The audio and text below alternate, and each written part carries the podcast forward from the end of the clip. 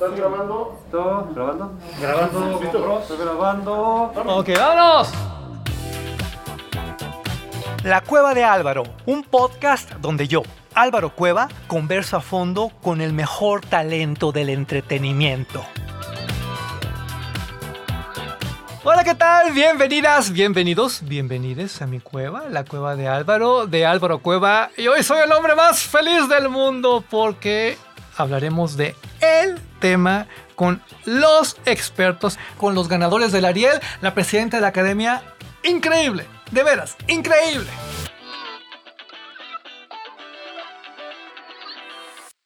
Las y los nominados a Mejor Director son Alonso Ruiz Palacios por una película de policías, Ángeles Cruz por Nudo Mixteco, Arturo Ripstein por El Diablo entre las Piernas, Ernesto Contreras por Cosas Imposibles y Tatiana Hueso por Noche de Fuego.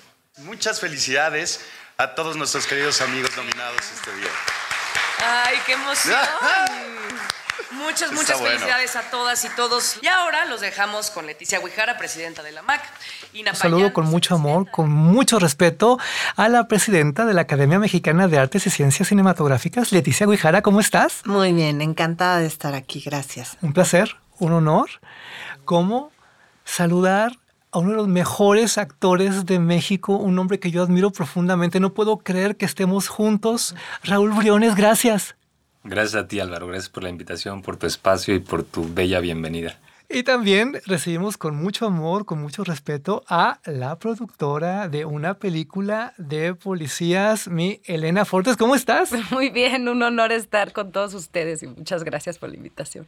Esto es como una fiesta, les voy a explicar por qué y a Raúl le consta.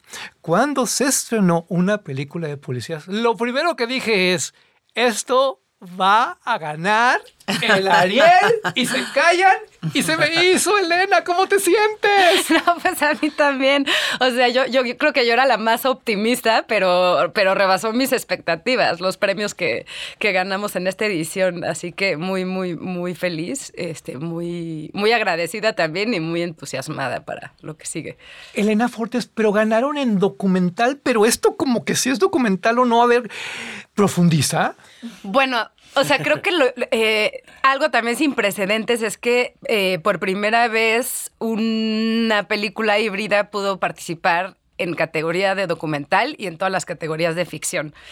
Eh, es en esencia un documental, pero queríamos de alguna manera crear un viaje distinto para el espectador porque sentimos que, que al, generar una experiencia distinta eh, de ver y de contar una historia, puedes generar una reacción en el espectador. Entonces el reto en esta película pues era cambiar la percepción de la policía.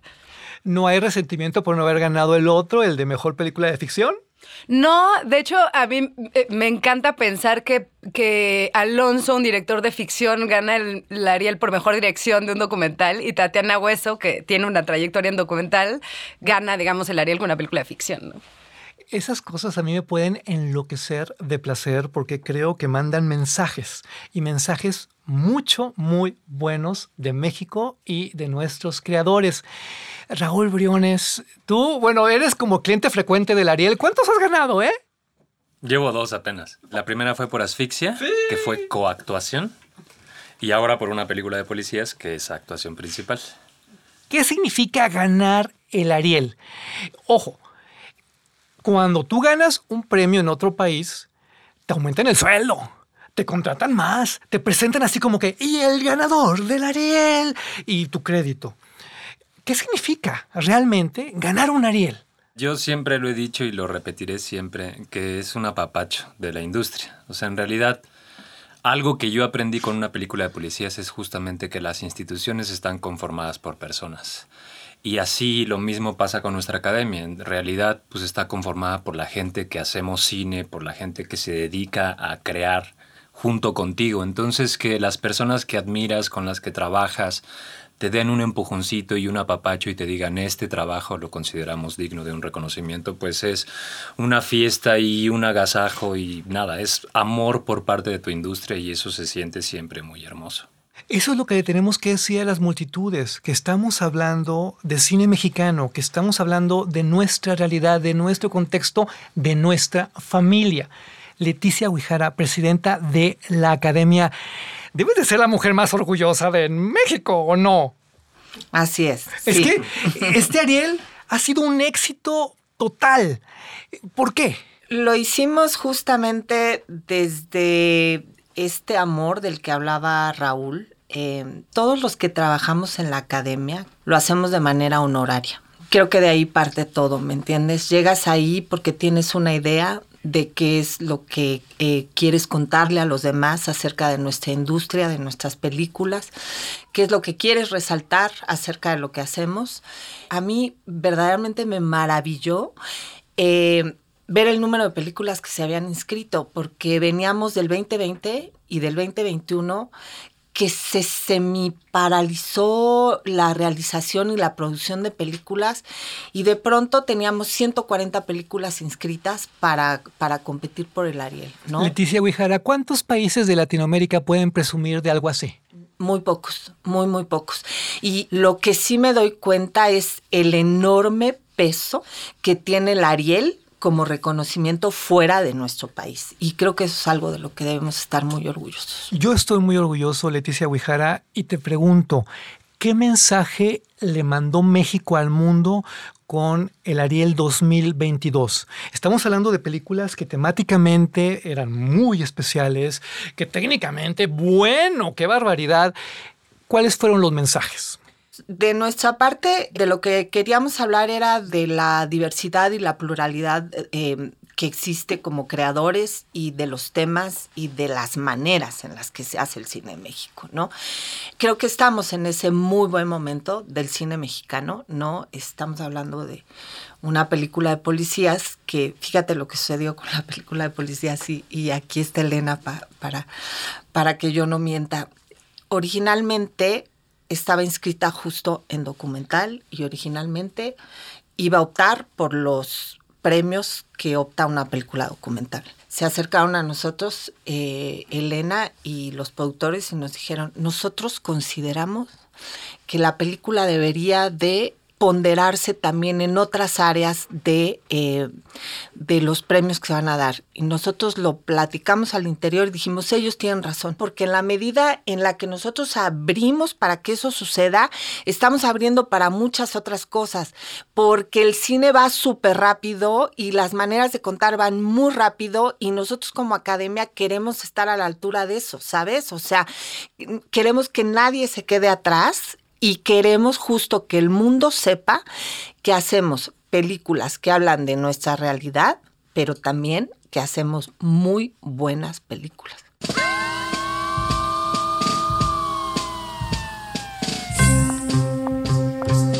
Y sí, actuamos los policías. O podemos actuar con un perfil fuerte, un perfil débil. Elena, yo estoy muy agradecido de que hayas venido porque estoy convencido de que tú eres una mujer que cambió la historia del cine con ambulante. Digo, por mencionar algo aquí humildemente, ¿verdad? Eh, ¿De qué hablamos cuando hablamos de cine mexicano hoy? Pues creo que uno de una gran diversidad eh, narrativa, estética, eh, eh, formal, eh, también de gran creatividad en todos los aspectos, o sea, frente a todos los obstáculos. Por ejemplo, creo que fue la mejor ceremonia que se ha hecho eh, de los Arieles. Como dijo Leticia, súper progresista en el panorama internacional de cine. A pesar, digamos, digo, cuando, cuando empezó Ambulante, habían creo que cinco festivales de cine o tres. Se producían muy pocos documentales y mucho menos eh, se exhibían. Entonces, eh, creo que siempre la limitación eh, y los obstáculos, de alguna manera, eh, promueven o incentivan la, la creatividad, que en, en, el caso de Ambulante fue cómo lo hacemos para, para buscar el público que sí sabemos que puede disfrutar de estas películas, entonces pues vamos a buscarlo en todos los lugares y rincones que podamos, ¿no? Cambió el cine el conjunto de personas, porque el modelo de Ambulante siempre ha sido de alguna manera muy horizontal, para que no se sienta como una especie de franquicia que llega a cada lugar. O sea, hacían que, que el festival sucediera de una manera mucho más integrada. ¿no? Es que a mí me duele mucho Elena Fortes, eh, productora de una película de policías, cuando de repente estoy con amigas, con amigos y me dicen, vamos a ver la mexicana, como si el cine mexicano fuera un género. Y, no tuviera la riqueza suficiente para tener de terror, de amor. Me explico. ¿No te pasa a ti eso? Sí, bueno, yo sí creo que, que que actualmente eh, en toda la industria, desde los premios a los festivales, tendrían que romper con esas categorizaciones, porque el simplemente cambiar la palabra de documental a película ya, ja, ya jala más público. Parece que no, pero las etiquetas son importantes. Sí. Por eso te pregunto, Raúl Briones, ganador del Ariel como mejor actor por una película de policías, ¿qué tan mexicanas son nuestras películas mexicanas. Porque de repente uno se encuentra la participación de corporaciones globales como Netflix y dices, bueno, pues es que entonces esto tendría que ser gringo. Eh, ¿Me equivoco?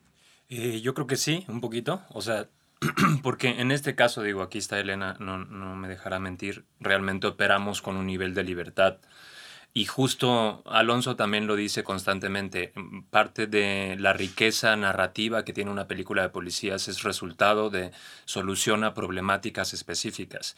No es como que Alonso y David, por ejemplo, en términos del guion, se les hayan ocurrido todas estas maravillosas ideas que fueron componiendo el Frankenstein, que es una película de policía, sino eran problemáticas de producción que tenían que resolverse en el momento y por eso fueron surgiendo ideas creativas a soluciones materiales, digamos. Operamos con mucha libertad. Llegó Netflix después ya que vio que la película tenía, pues eso, ese contenido no solamente nutritivo en términos del tema, sino atractivo en términos de la forma.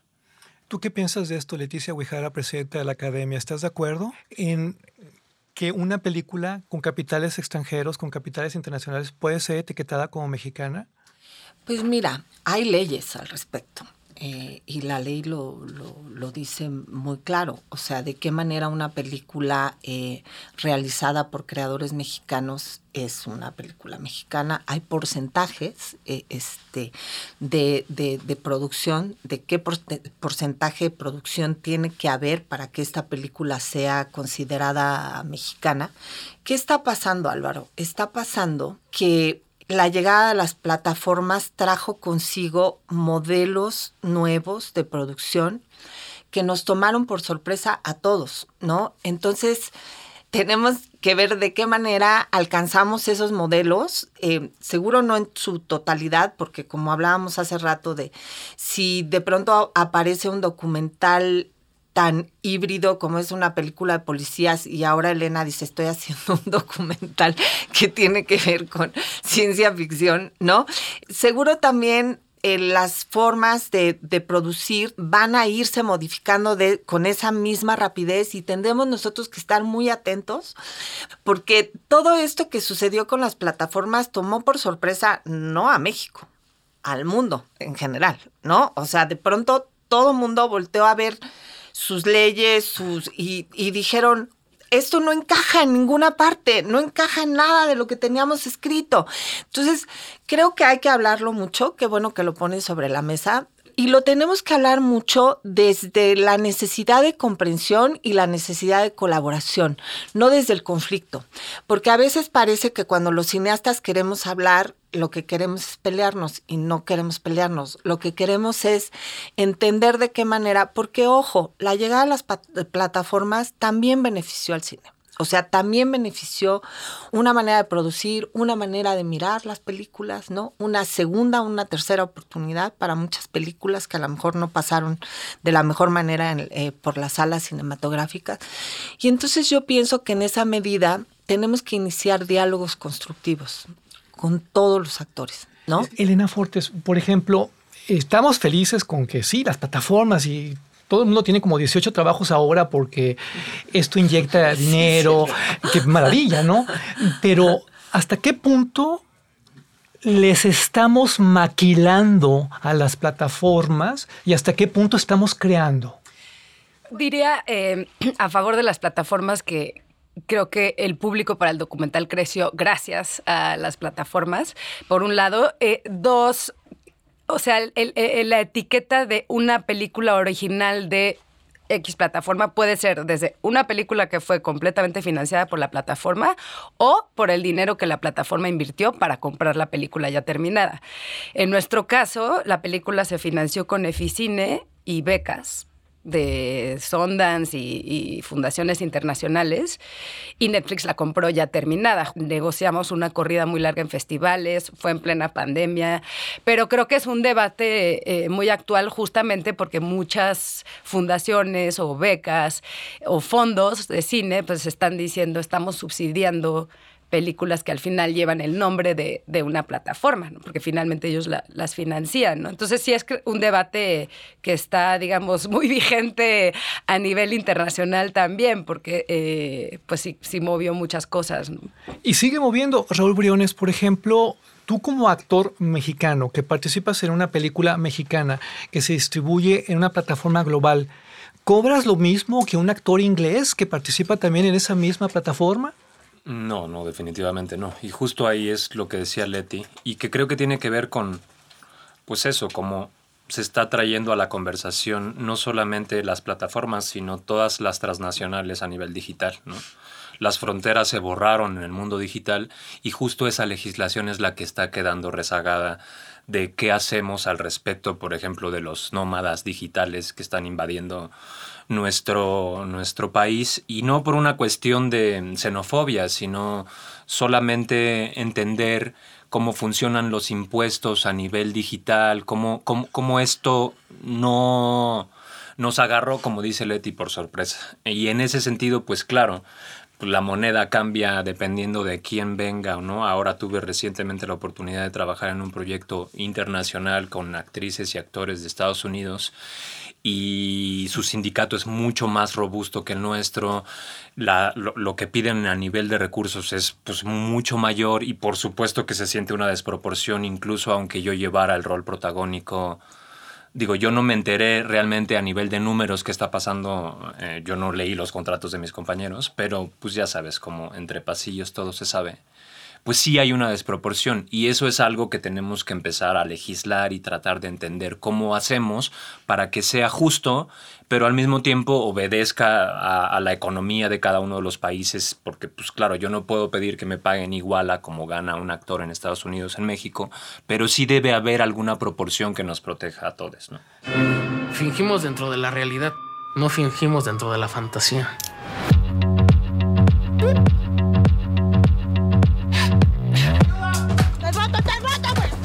Pareja es una palabra que se podría decir que la, que la metimos nosotros, ¿no?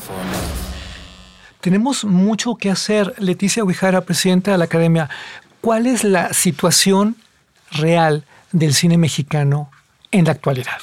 Lo primero que se me viene a mí a la cabeza es que estamos viviendo un gran momento. Eh, estamos tratando todos los temas habidos por haber, estamos eh, indagando, investigando, proponiendo a nivel técnico en todos los sentidos. Primeramente es eso, es, es muy positivo. Segundo, seguimos arrastrando inequidades eh, en cuanto a la exhibición. ¿No? y a la distribución del cine mexicano. Y digo, seguimos arrastrando porque es un tema viejo y es un tema que también con la pandemia se agudizó. Eso pegó de manera muy importante al negocio en sí, es decir, al, al, a la industria de la distribución y de la exhibición del cine.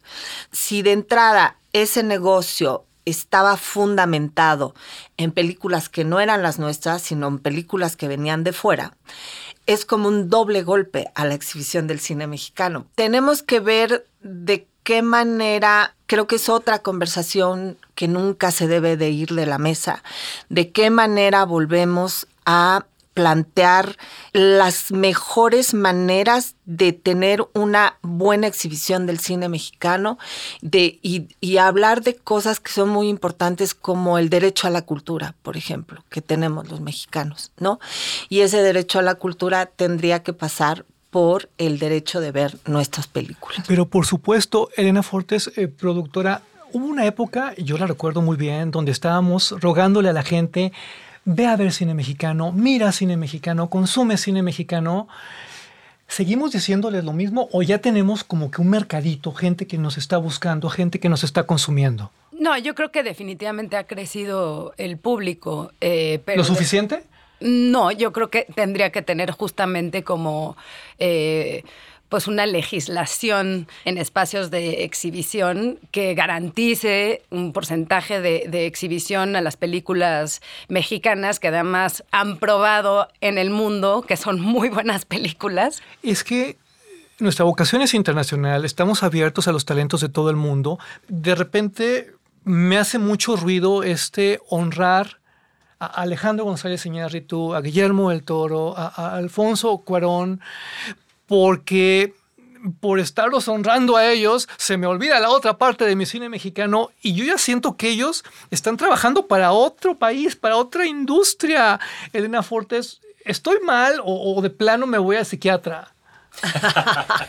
No, yo, o sea, yo, yo estoy de acuerdo contigo. O sea, a mí, a mí me sigue sorprendiendo que tantas décadas después sigamos hablando de los mismos tres directores y de los mismos dos actores en los medios. Eh, a pesar de todo el talento que, que, hay y que ha habido, y sí me parece una competencia muy injusta. Eh, digo, sucedió también con, con, con Roma, eh, en los Arieles pasados. Eh, creo que ellos sentaron un precedente súper importante para, para, el cine mexicano. Eh, en, distinta, en distintos niveles han apoyado muchísimo también a los nuevos talentos, pero creo que el, el, permitir eh, que en esos espacios confluyan los nuevos talentos sin competir con ellos sería eh, un, un, acto importante de su parte. ¿no? Creo que si ya estás establecido como director, tienes acceso a otras fuentes de financiación y, casi una garantía a los premios internacionales. Entonces, ¿por qué no permitirle a, los nuevos talentos del cine mexicano poder eh, subir esa escalera? ¿no? Es que Leticia Huijara, presidenta de la academia, no puede ser que cualquier cosa que hagan estos tres monstruos sagrados, que se merecen todo nuestro respeto, toda nuestra admiración, eh, valga 500 veces más que estos esfuerzos de los nuevos cineastas que muchas veces ya ni siquiera son tan nuevos. Eh, me duele. Creo que, es una conversación eh, justo que, que, tenemos que abordar desde distintos lugares. Sí pienso que efectivamente, como decía Elena, ellos ya tienen un piso asegurado para muchísimas cosas pero yo no dejo de pensar en lo importante que, has, que, han sido justamente para que nos hayamos vuelto un poquito más visibles, ¿no? Y yo no dejo de pensar en las primeras películas de ellos tres, mm. ¿no? Fueron películas mexicanas, comparten con todos nosotros una manera de hacer eh, cine eh, que era verdaderamente dolorosa, ¿no? Este, lo hacíamos, digo, yo empecé a hacer cine a finales de los, de los ochentas y hacer cine en esa época era, eh, era casi, casi de héroes, ¿me entiendes? Y tanto Cuarón como Memo, probablemente el negro un poquito menos, ¿no? Pero hicieron películas en, en esas condiciones. Entonces, yo la verdad es que sí creo que tenemos que ver de qué manera ellos ocupan ese espacio, o más bien siguen ocupando ese espacio que ya ocupan de una manera muy importante, y de qué manera todos como comunidad vamos abriendo y vamos poniendo los lugares para todo lo que está llegando, ¿no? Hay que romper sin romper, Raúl Briones, actorazo, porque a mí de repente me preocupa que la meta del cine mexicano sea ganar un Oscar. Mm. ¿Es esa nuestra meta? ¿Eso aspiramos a crear un nuevo Alejandro González Iñárritu, un nuevo Guillermo del Toro? ¿Eso, ¿Eso es nuestro fin cultural? No, definitivamente para mí no. Para mí es crear un nuevo Raúl Briones. y una nueva Elena Fortes y una nueva Leticia. Bueno, que decías hace rato, no somos tan nuevos en esto, ¿no? o sea, justo creo que el sistema, yo también abono al diálogo y creo en romper sin romper. Yo nunca me he considerado parte de la vanguardia. Yo soy más la retaguardia, pero admiro muchísimo a quien está al frente rompiéndolo todo. Por lo menos desde mi punto de vista, mi aspiración no es ni el Oscar, ni Marvel, ni definitivamente llegar ahí no es la meca de la actuación. A lo mejor sea la meca a nivel comercial y a nivel de exposición, lo cual te ofrece un montón de privilegios y ventajas y, y pues, proyección más que otra cosa. Pero para mí a nivel cultural, no. A nivel cultural es justo voltear a una unidad como nación y sobre todo un derecho a la cultura. Ahí es donde debemos estar observando. Gracias por decirlo, porque mi sueño es que así como la prensa especializada se mata por entrevistar a Alejandro González Iñárritu, se maten por entrevistar a Alonso Ruiz Palacios, que es un genio también y que merece la misma o más proyección que los otros. La lista de cineastas, Sí, de mujeres, acuerdo, hombres de en acuerdo. México, no, la- no te la acabas nunca, Leticia. No, no, no. no. Ahora, Elena Fortes, productora, ¿a dónde va el cine mexicano? En medio de toda esta revoltura de que si las plataformas y los nuevos formatos, ¿hacia dónde vamos? Creo que sí estamos haciendo películas que, pues, que rompen esquemas y géneros y, y en ese sentido sí creo que experimenta mucho el cine mexicano con el lenguaje cinematográfico y de alguna manera lo evoluciona. Por otro lado, yo sí creo que se están haciendo esfuerzos por diversificar las voces detrás y frente a las cámaras. Yo creo que queda un muy largo camino por recorrer en ese sentido, pero, pero ahí va. Y por último, creo que eh, yo siempre pienso en el público de México, en las películas que yo estoy haciendo. O sea, para mí lo más importante es hacer películas para un público, no para uno mismo, ¿no? Y, y darles también como ese acompañamiento. Leticia Huijara, ¿qué podemos esperar del Ariel 2023? Mira, yo estoy viendo justo este, las películas que ahorita están empezando a, girar en festivales. Eh, creo que vamos a tener una competencia encarnizada, este, porque creo que el nivel de lo que va a llegar a competencia va a estar increíble. Saber que hay una academia ahí que es de todos, ¿no? Que pertenece a todos y creo que eso se tendrá que ver reflejado en, en nuestra próxima ceremonia. Vamos a despedirnos de una manera diferente. A cada uno de ustedes le voy a pedir un breve mensaje para esa muchachita, ese muchachito, y que sueña con entrar a la industria del cine mexicano, a la industria también de las series. Y, y a mí me interesa inspirarlos y quién es mejor que ustedes para hacerlo. Elena Fortes, ¿qué mensaje le mandas a esos jovencitos? Yo creo que el cine tiene la ventaja justamente de reunir a personas de muchos eh, campos, intereses, trayectorias, eh, pasados. Y yo esta frase la he repetido varias veces, pero la leí eh, durante la pandemia en un libro de Walter Murch, que es que la medida de la, felici- de la felicidad dependía de qué tan cerca está lo que estás haciendo a lo que más disfrutabas entre los 9 y los 11 años.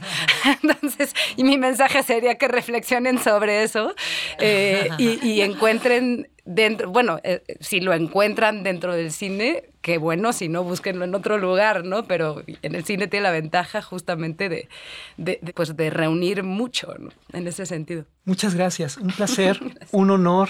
Raúl Briones, actor, ganador del Ariel en dos ocasiones. ¿Cuál es tu mensaje para las nuevas generaciones? A mí la cultura me salvó la vida. Me sacó completamente de la inercia del carril, me abrió, me sacó del camino y me puso en el bosque sin caminos a hacer mi propia versión de los hechos. Para mí, el camino de la actuación es a la par un camino espiritual. Y yo les puedo decir que lo maravilloso de echar a andar tus sueños es que crecen. Y hay que estar a la altura del crecimiento de nuestros propios sueños. Muchas gracias. Un placer, un honor. Leticia Huijara, presidenta de la Academia, tu mensaje con el que vamos a cerrar con broche de oro este Qué podcast. compromiso tan grande. Fíjate que yo, yo apelaría a que justamente el arte, la cultura son espacios eh, sumamente democráticos. Yo nunca he visto un espacio en el que se respete tanto la especificidad del trabajo de cada uno de los que lo hacen como en el cine. Denle, chavos, en serio. Y además, este, el cine y el teatro no todo es ser actor o ser actriz. O sea, está bien padre hacer un montón de otras cosas que se hacen en el cine y en el teatro. Y creo que son espacios donde eh, la gente echa la mano.